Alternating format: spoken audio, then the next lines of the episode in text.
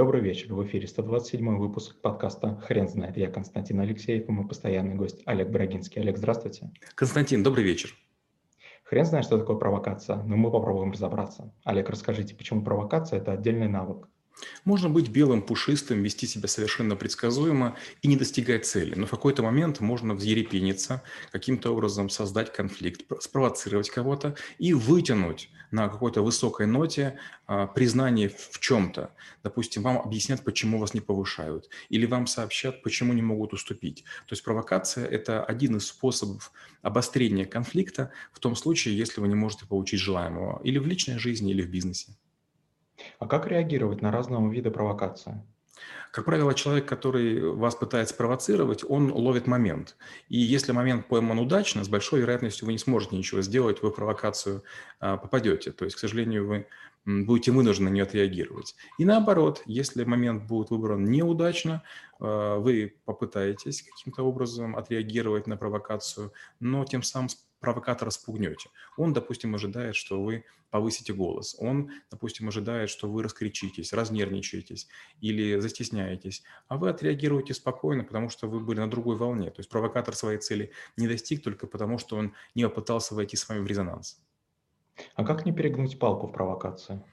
Отличный вопрос. Кто его знает? Когда мы разговариваем с кем-то, мы же не знаем точно, какой у него темперамент, насколько у него нервы на пределе, насколько он устал, ел ли, как, как, как, как он отдыхал. От этих факторов зависит многое. Бывает человек флегматичный, но вот его уже все достали, и буквально малейшая капля вдруг разрывает его на куски, и брызги летят по, по всем стенам. А бывает наоборот, человек, который сангвиник или холеричный, на него наезжаешь, а он, допустим, только что вкусно поел, вернулся из отпуска. Он там мечтает о том, что вечером у него будет, не знаю, там а, какое-то приятное свидание. И он поэтому не сильно а, обращает внимание на действительность и не отреагирует на провокацию, которая рассчитана прямо на него. Каких еще ошибок стоит избегать провокации? В первую очередь, не все можно провоцировать. Э, чем дальше наша развивает цивилизация, тем опаснее шутить с возрастом, с полом, с религией, с некоторыми видами философии. Есть у людей разные темы, которые они хотели бы касаться. Например, я категорически не согласен с тем, что кто-то начинает обсуждать чью-нибудь национальность, чью-нибудь семью или делать какие-то выводы с точки зрения э, родословной. Я прям всячески пресекаю и не, не позволяю никому это. А я как только слышу матерные слова, моментально выхожу из комнаты, с кем бы я ни имел общение.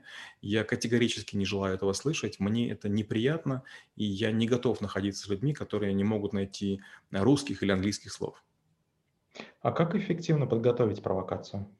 Провокацию нужно, правильно говорите, готовить. То есть нужно человека накалить.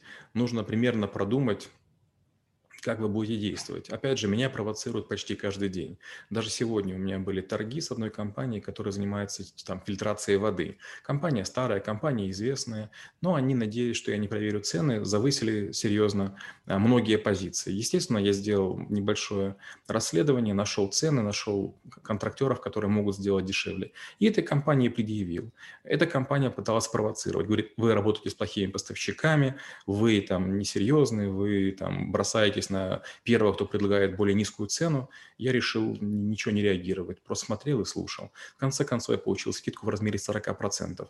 Да, меня там по сути обругали, да, на меня по сути наезжали. Ну и что, ради бога, я свою задачу выполнил. 40% это серьезные деньги, неважно о такой сумме ли речь. А как вы преподаете навык в школе трэблшутеров? А, я устраиваю провокации. Э, я вообще люблю провокации, потому что я не мирный человек совершенно.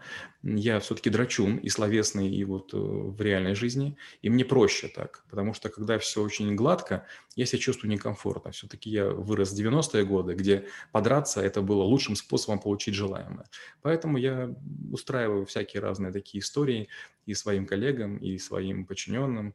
Я, конечно, стараюсь перед акционерами такого не делать, перед крупными клиентами, но в целом это для меня вполне рабочий инструмент для того, чтобы что-нибудь ускорить или получить то, что невозможно.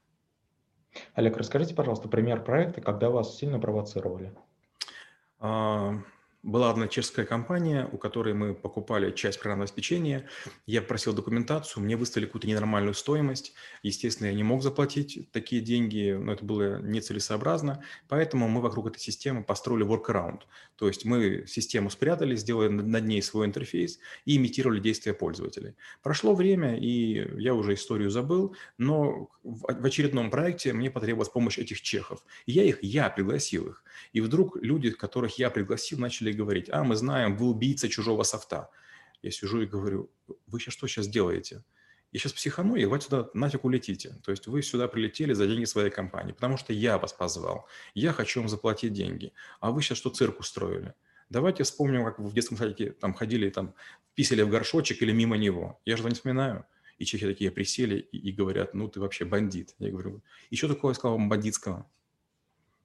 Олег, спасибо. Теперь на вопрос, что такое провокация, будет трудно ответить. Хрен знает.